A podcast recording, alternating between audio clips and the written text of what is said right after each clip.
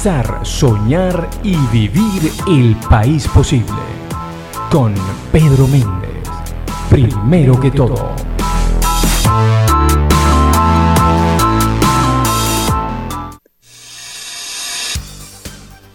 Muy buenos días. Estamos una vez más aquí en Radio Comunidad. En primero que todo, mi nombre es Pedro Méndez Dager. Pueden seguirme en arroba guion bajo Pedro guion bajo Méndez guion bajo D o en las redes de arroba radio guion bajo comunidad. Gracias a todo el equipo de Radio Comunidad por hacer esta transmisión posible. Una vez más transmitiendo desde mi oficina. No podemos estar en la radio por eh, la cuarentena, porque así lo pide y así es prudente hacerlo en este momento. Gracias a todo el equipo de Radio Comunidad, a Elías Santana, su director, a Rafael Cedeño en los controles y en la edición y montaje a mi amigo Carlos Zanoja. Primero que todo, es un programa que busca discutir la coyuntura del país, pero pensando en, desde ya en la Venezuela posible, con los venezolanos que la están construyendo desde este momento. Vamos entonces rápidamente con la entrevista del día de hoy. La Venezuela que estamos construyendo. Y una de las cosas que más sufre Venezuela en este momento y que es el, el medio, es, son las circunstancias en medio de las cuales eh, ocurre o llega la pandemia al país desde marzo, es la, la, profundidad de la crisis humanitaria, la emergencia humanitaria compleja que vive el país ya desde hace mucho tiempo. Y para analizarla una vez más, y digo una vez más porque ya he conversado con ella al menos una vez durante eh, la pandemia a propósito de una esquina de ideas, estamos con eh, Susana Rafali, quien es nutricionista, acreditada en protección y asistencia humanitaria, defensora de derechos humanos. Bienvenida, Susana. Gracias, Pedro. Aquí con mucho gusto por este espacio. Eh, a ti, a ti por todo el trabajo que haces y, por todas las eh, orientaciones, sobre todo, que recibimos de ti constantemente en torno a qué es lo que hay que hacer, cuáles son las prioridades, dónde poner el acento, dónde hacer los esfuerzos para eh, tratar de que los efectos de esta emergencia no sean tan severos. Susana, quizá esta pregunta la haría de segunda o tercera en otras circunstancias, pero la verdad es que los venezolanos vivimos en el día a día lo que, lo que está pasando. Yo quisiera preguntarte si, si tú crees en el fondo que lo que vivimos, los efectos, las consecuencias de lo que estamos viviendo hoy en día, eh, son producto de simplemente un modelo errado, de que el socialismo fracasó, o hay maldad también en medio de, lo que estamos viviendo, porque eh, la, verdad es que las, las circunstancias, las condiciones, los eventos, los ejemplos, las historias que uno escucha son realmente dramáticas. ¿Cómo, cómo lo ves desde tu perspectiva? yo, yo casualmente, una media hora antes de estar aquí con ustedes, estaba revisando el comportamiento de la canasta alimentaria, eh, de la canasta mínima, que está para el mes de, de agosto, se ubicó a unos 182 dólares. La mínima, ni siquiera es la que incluye todos los alimentos posibles que una familia pudiera querer querer tener en su casa.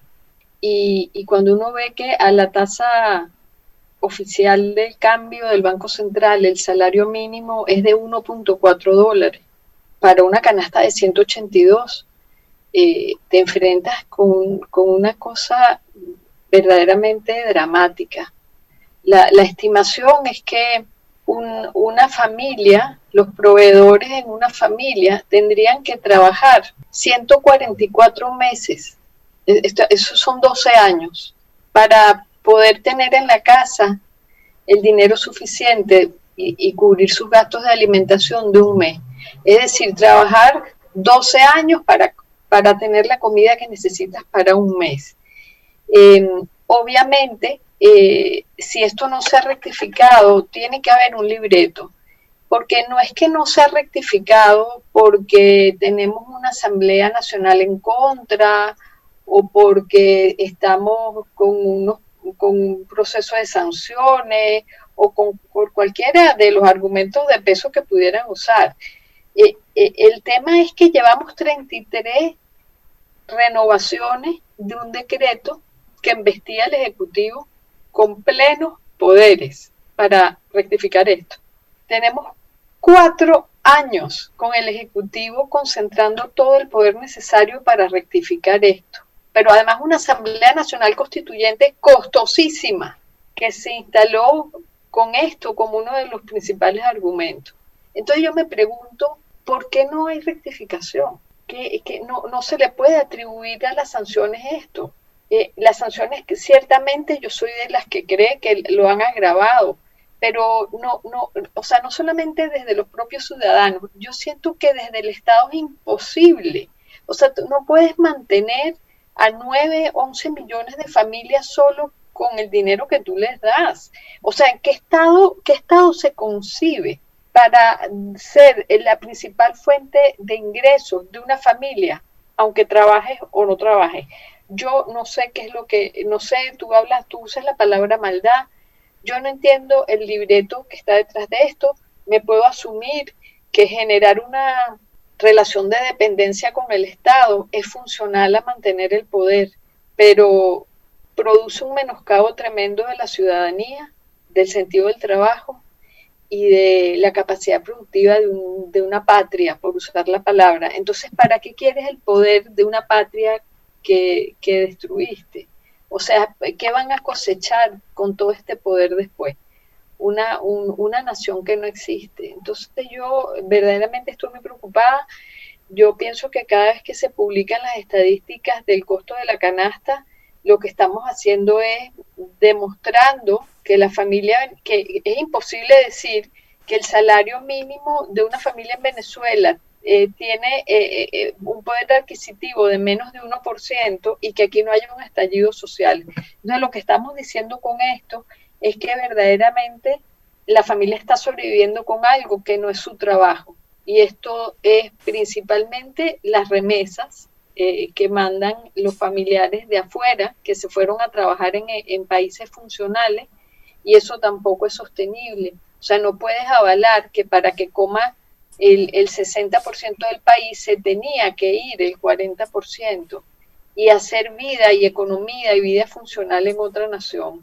Y, y el otro porcentaje de lo que se está viviendo es de, las, de los bonos o de las transferencias monetarias del Estado que siendo, siendo exitoso no, para una familia que los, eh, tuviera todos los bonos posibles no llega a 30 dólares.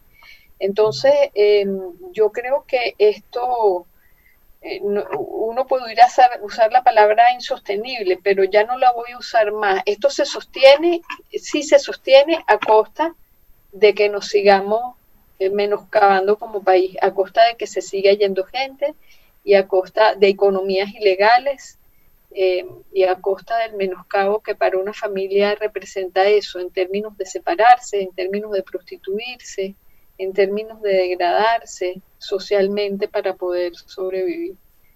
En esa situación, Pedro, están al menos 11 millones de personas ahora de las 28 de los 28 millones que quedamos. Me dices 11, 11 millones de personas. Eh, ¿Cuáles son las, cifras, los datos, las estadísticas que dos, tres, cinco estadísticas o números que crees que reflejan la realidad de, Venezuela hoy en día? Sí, el, Programa Mundial de Alimentos, que es la, institución que más se ha acercado a cifras recientes, porque con, anuencia del Estado hizo una encuesta nacional de seguridad alimentaria, eh, estimaba para mm, aproximadamente agosto del 2019, eh, que fue cuando realizó la encuesta, aunque se publicó en noviembre, las cifras son de agosto, estimaba en 9.3 millones los venezolanos en situación de hambre. Y cuando digo inseguridad alimentaria y situación de hambre, eh, es un indicador que eh, engloba dos cosas. Engloba no solamente la población que no puede atender sus necesidades alimentarias con lo que tiene, pero además engloba, que es lo más dramático, ese porcentaje de venezolanos que aún destituyéndose y liquidándose como familia en términos de vender insumos productivos, recurrir a economías ilegales o separarse y colapsar como familia, pueden cubrir sus necesidades de alimento. Dentro de ese aproximadamente 11 millones de familias que están en esa situación, hay 3 millones que están en esa circunstancia que te estoy diciendo.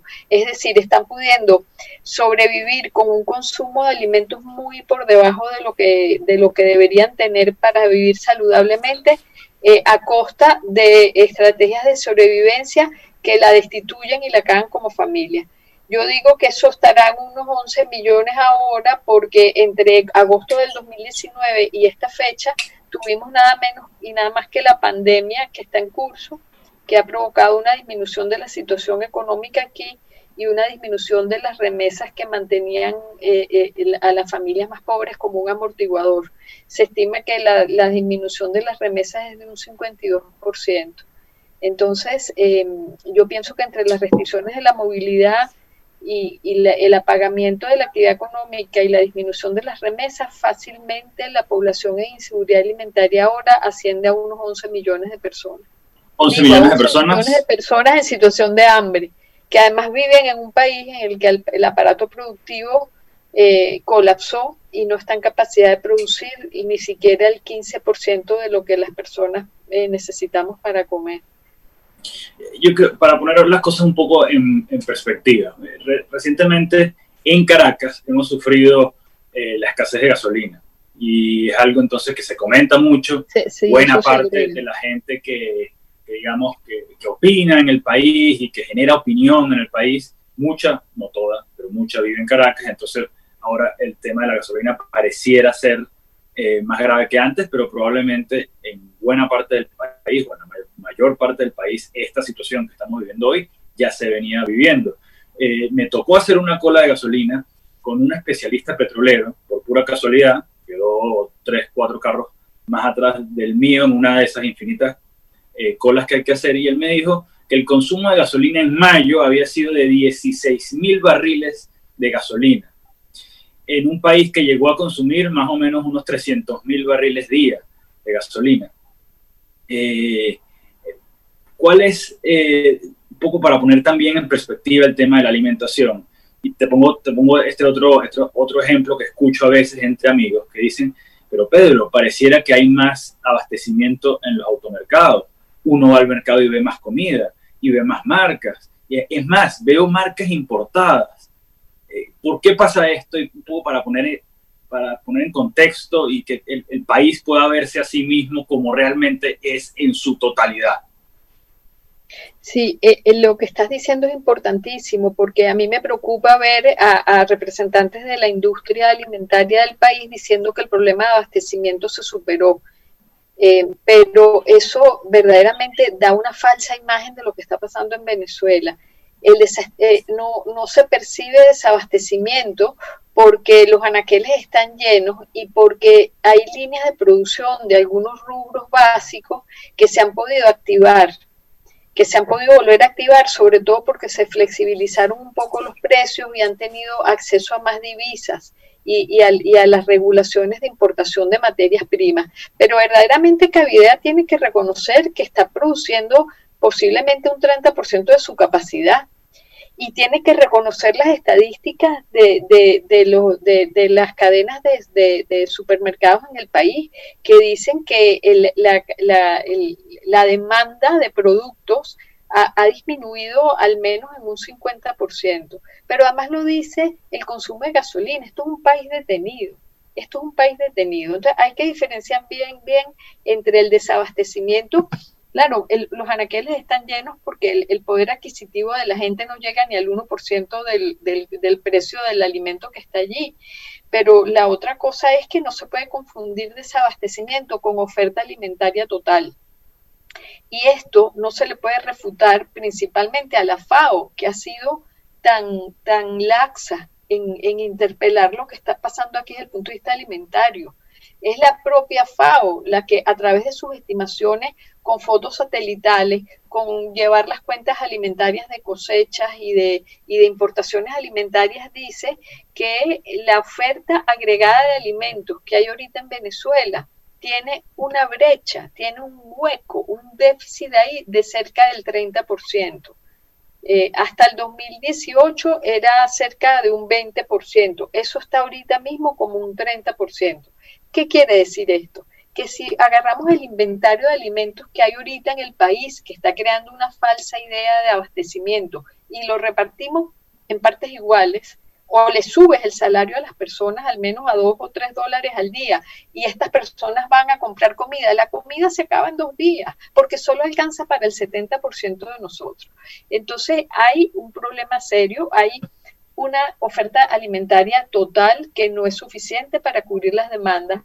Eh, la, capacidad adquisitiva del venezolano eh, eh, está reducida al posiblemente eh, en, un 70%, incluyendo remesas, incluyendo transferencias monetarias, pero además el poquito alimento que llega, lo que tú estás diciendo, a la casa, no se puede preparar porque no hay gas para cocinar o no hay electricidad para cocinar y no hay agua. Es decir, no hay un solo factor mm, eh, que, que, apuntarle la seguridad alimentaria y nutricional de una familia venezolana ahorita mismo que esté en su sitio, están todos erosionados. Yo no sé cuánto tiempo va a durar esto. Eh, yo quiero mencionar además que el, final de toda esta cadena de, de menoscabo es el estado nutricional de la nación. Nosotros no llevamos lo de adultos, llevamos las estadísticas de la desnutrición infantil y nuevamente de una mejoría relativa que tuvimos en febrero eh, volvemos a montarnos en cifras de desnutrición infantil cercanas a un 15%, que son consistentes con, con los umbrales de una emergencia humanitaria.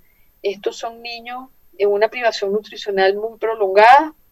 El 59% de los niños que llegan a Cáritas ya llegan con, un, con algún grado de retraso, de retraso en su crecimiento o riesgo de tenerlo con retraso franco del crecimiento están llegando el 30% de los niños. ¿Y qué quiere decir un retraso del crecimiento? Que ese niño que debió crecer durante sus primeros dos años de vida de manera adecuada para pasar a su edad escolar y a la adultez bien provisto, eh, va a ser un niño que, que, está pasando como capital humano del país con un menoscabo enorme y esto verdaderamente a mí me tiene mm, extraordinariamente preocupada y muy, muy desalentada, Pedro. Yo te voy a decir, a mí me produce un profundo desaliento eh, tres cosas que, que son irreparables en términos del defalco al país. El primero es esta desnutrición crónica, es el retraso del crecimiento del 30% de los niños más pobres, porque además es selectivo. Aquí no se retrasó el crecimiento de los niños pudientes. Esto va a ser un país que en 20 o 30 años los dueños del país van a volver a ser los niños ricos que están comiendo mejor ahorita. Y eso es, eso es tremendo. La segunda es ver cómo se alteró la pirámide poblacional del país. En esto la ENCOVI fue bastante rigurosa en, en demostrar cómo e, es un país que se envejeció y perdió su bono demográfico. Estamos pasando con un bono malbaratado.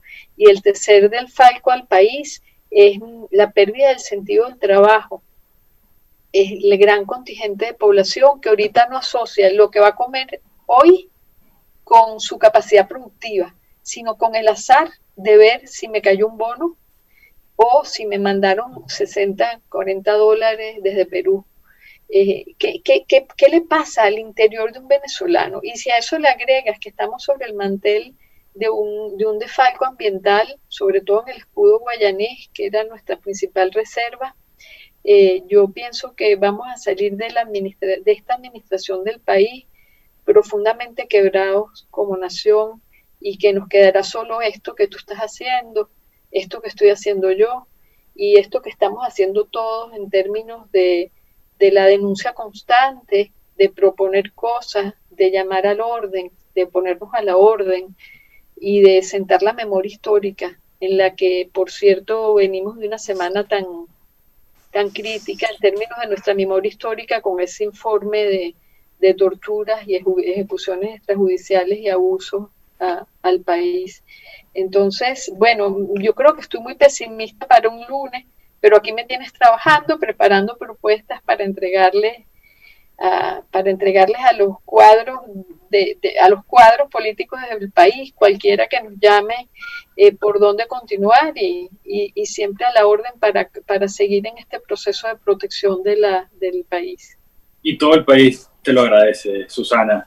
Eh, Susana, eh, tu especialidad, por supuesto, es el tema nutricional, pero sé que has estado por, por, obligación y por la relación que tiene el tema nutricional con el tema de la producción alimentaria, has estado eh, muy enterada de la situación del campo en Venezuela, la situación de los productores. Hace unos meses estuvo aquí en este espacio Aquiles Hopkins y, conversábamos con él acerca de la situación del, campo venezolano, pero eh, ¿cuál es tu análisis de la, de la capacidad productiva de Venezuela hoy?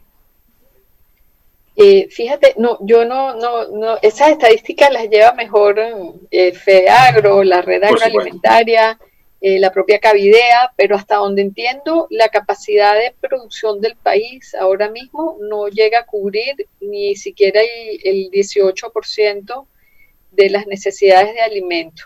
Fíjate, yo no soy la gente pensará que sí, pero yo no soy muy partidaria del concepto de soberanía alimentaria. El concepto de soberanía alimentaria ha sido extraordinariamente nocivo para las naciones de América Latina, documentado eso también por la FAO. La idea de, la soberanía y de la, y de la autarquía alimentaria, que produzcas lo que comes, ha conducido a que los países se pongan en la producción de los alimentos que son más fáciles de producir y que, y que llenan estómagos, que entonces eh, se han puesto a producir por cuenta de la soberanía alimentaria granos básicos, arroz, pasta eh, y, maíz, eh, perdón, arroz, trigo, maíz, y, y resulta que desde el punto de vista nutricional tenemos una brecha enorme en términos de la producción y de la capacidad de abastecernos de alimentos altamente nutritivos como son los vegetales, las frutas, los lácteos, la carne. El consumo de carne se ha disminuido en Venezuela como un 80%. Entonces, em, me preocupa, me preocupa mucho porque hemos perdido eso. Yo no estoy abogando porque se rescate la posibilidad de que Venezuela produzca todo lo que se come, no, pero que se tenga un balance en las cuentas alimentarias del país favorable a que no dependamos de las importaciones. Em, yo pienso que este, este duro golpe a la capacidad de tener acceso a fondos públicos para importar alimentos para los CLAP va a resultar en un beneficio. Lo hemos visto, hemos visto a, Maduro eh, eh, en, las en el último mes llamar a la activación eh, a la activación del aparato productivo del país. Él dice ofendidísimo que es por las sanciones y yo digo, bueno, entonces qué maravilla que nos sancionaron, porque si teníamos que recurrir a las sanciones para que él activara el aparato productivo del país, oye, qué tristeza da esto, ¿no? Pero, eh, o sea, que si no hubiera habido sanciones, aquí estuviéramos todavía importando, el señor que está en Cabo Verde fuera el delegado presidencial para estas importaciones y seguiría activada la red de crimen organizado a través del programa oficial de alimentos del país que me, me, atrevo a decirlo con esta libertad porque está denunciada por los principales gobiernos de América Latina, eh, en México, en Argentina, en Colombia. Eh, entonces, hasta el propio Maduro llegó a decir que, que, todo ese sistema bicentenario de distribución de alimentos se le pudrió, pero eso permaneció, eso es, un, eso es uno de los de los, de los grandes eh, récords de impunidad del país, desde Pedeval para acá, son los crímenes por la corrupción alimentaria.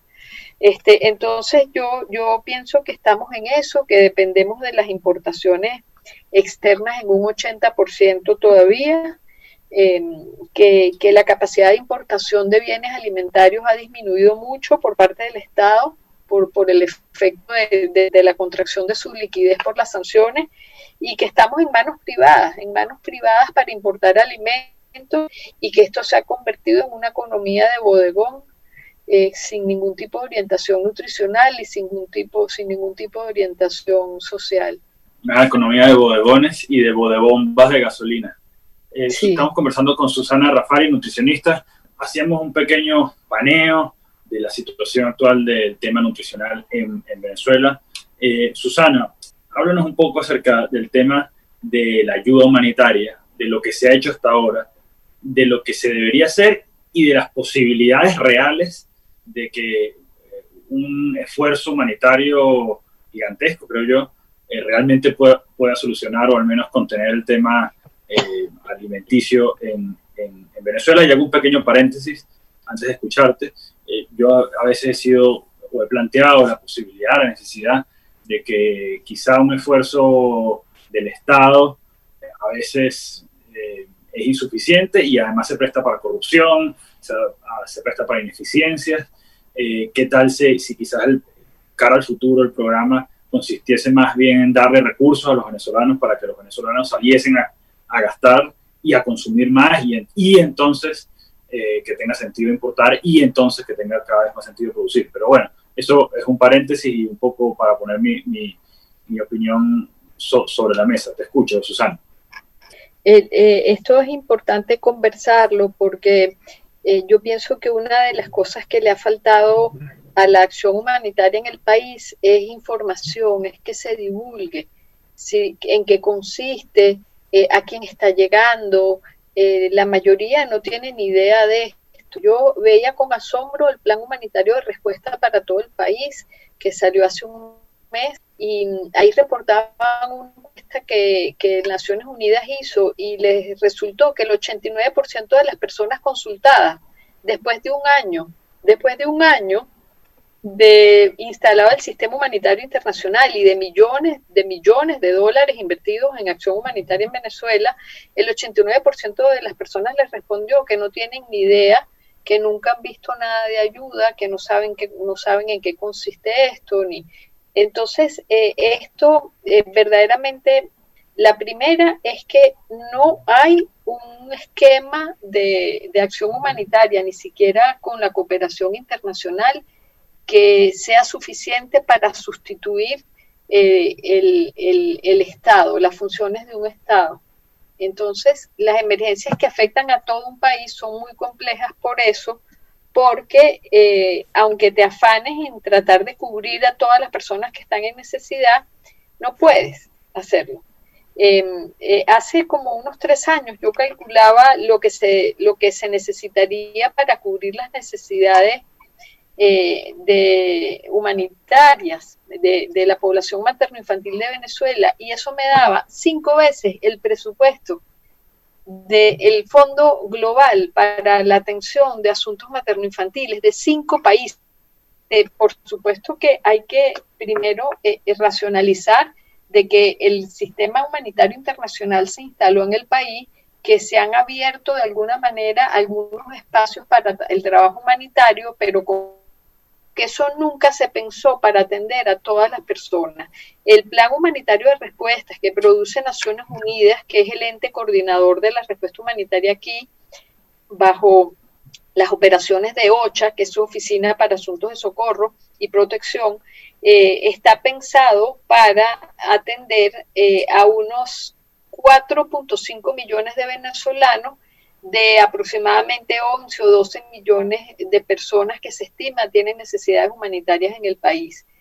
Por lo tanto, esa brecha de 8 millones de personas con necesidades humanitarias que queda fuera de cualquier posibilidad de, de, de cobertura de la acción humanitaria, no va a saber nunca qué es lo que es esto, ni, ni, ni, se va a ver nunca amparado por algo de ese tipo. Y los otros cuatro millones posiblemente tienen acceso a la ayuda humanitaria una vez que pasaron y te, te dejaron unas pastillas potabilizadoras, pero no para su bienestar integral. Sin embargo, eh, yo creo que es importante que el mecanismo esté aquí. Eso ha permitido que podamos incluso los actores humanitarios hablar con más con más este, tranquilidad eh, sobre el trabajo que estamos haciendo. Y sin embargo hay importantes restricciones para el trabajo humanitario en el país, burocráticas, restricciones por la falta de acceso a gasolina, restricciones por el acoso y el decomiso de, insumos humanitarios a las organizaciones de la sociedad civil venezolana y limitaciones porque no, se están otorgando permisos legales ni visas a personal humanitario internacional. Eh, lo otro que, que, quisiera decir es que esto de la acción humanitaria internacional en Venezuela y a fortalecer los mecanismos de protección social del Estado yo creo que el mecanismo de, de, ayuda humanitaria internacional se iría muy bien parado del país, dejando un buen legado si dejara más fuerte a nuestras organizaciones y si apoyara al Estado a focalizar mejor sus mecanismos de protección social. De otra forma, es una ilusión pensar que por efecto de la acción humanitaria vamos a sentir más, bienestar o vamos a sentir algún alivio los venezolanos eh, que estamos pasando ahorita la peor parte. Eh, Susana, eh, una última pregunta, si me la puedes responder en, uno, en un minuto, dos minutos. ¿Qué podemos hacer los venezolanos, los particulares? ¿Qué podemos hacer las organizaciones? ¿Qué puede hacer la empresa privada? ¿Qué puede hacer, digamos, las organizaciones intermedias para en su espacio y en la medida en que pueda contener los efectos y que no perdamos una generación en manos del fracaso socialista. Sí, eh, eh, fíjate, lo, lo, lo primero que, que, hay que mencionar allí es que eh, es que tenemos que, que, actuar todos coordinadamente.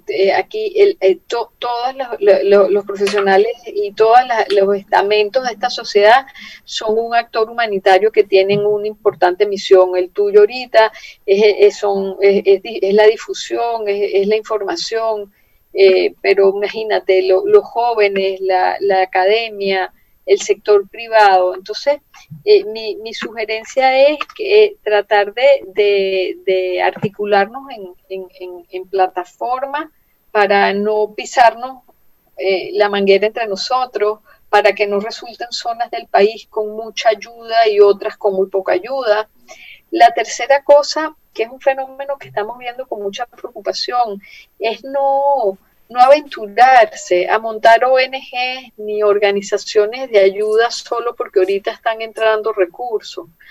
Eh, verdaderamente da pena ver cómo han proliferado las organizaciones no gubernamentales que no se dedicaban a esto antes y ver organizaciones de naturaleza humanitaria que han estado haciendo esto de por vida que no tienen suficientes recursos, ni siquiera tienen el músculo para aguantar la burocracia de integrarse al sistema humanitario internacional del país.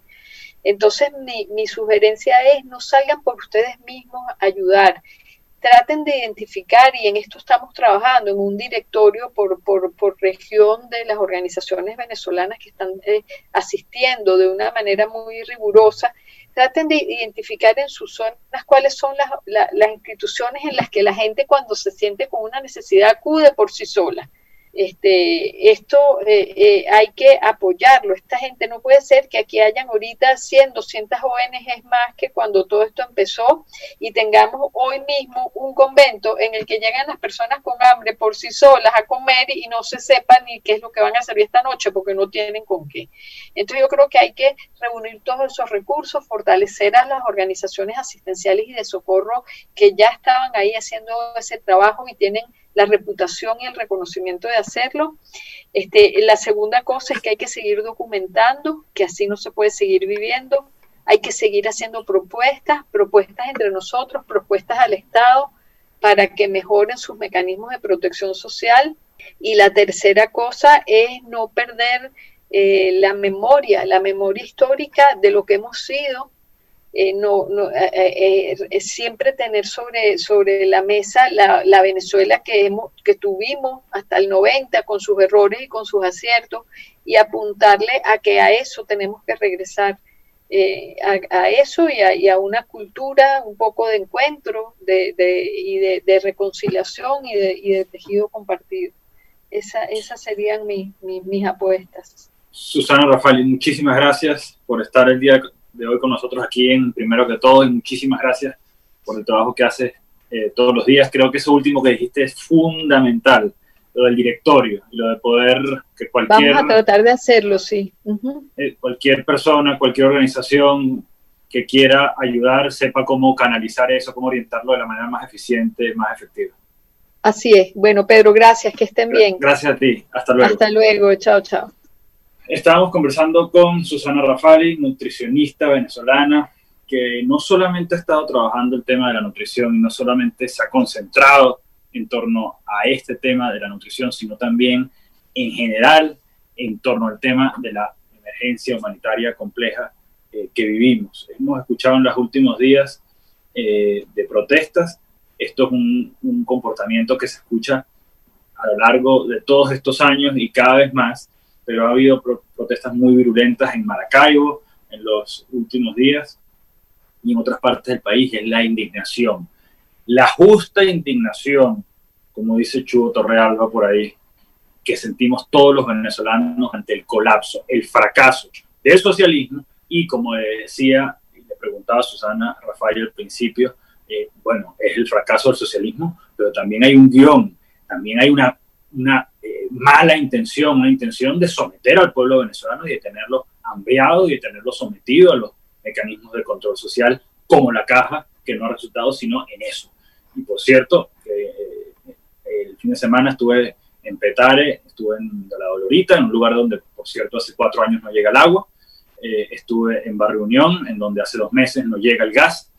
Y veíamos llegar los clap del agua, los, estos, estas gandolas chinas, estas cisternas chinas que se compraron en lugar de invertir en los sistemas TUI para someter a la gente a tener que arrodillarse frente al sistema, a arrodillarse frente a la tiranía para que le lleguen dos gotas de agua. Por supuesto que sentimos indignación y por supuesto que tenemos el derecho de salir a la calle a protestar. Esto ha sido todo por el día de hoy, aquí en Primero que Todo. Nos vemos el lunes que viene en una nueva edición de Primero que Todo. Muchísimas gracias al equipo de Radio eh, Comunidad, muchísimas gracias a Elías Santana, su director, a Rafael Cedeño en los controles y en la edición y montaje, mi pana Carlos Sanoja. Nos vemos el lunes que viene. Nos vamos y regresamos el próximo lunes, analizando la coyuntura política del país, primero que todo, con Pedro Méndez.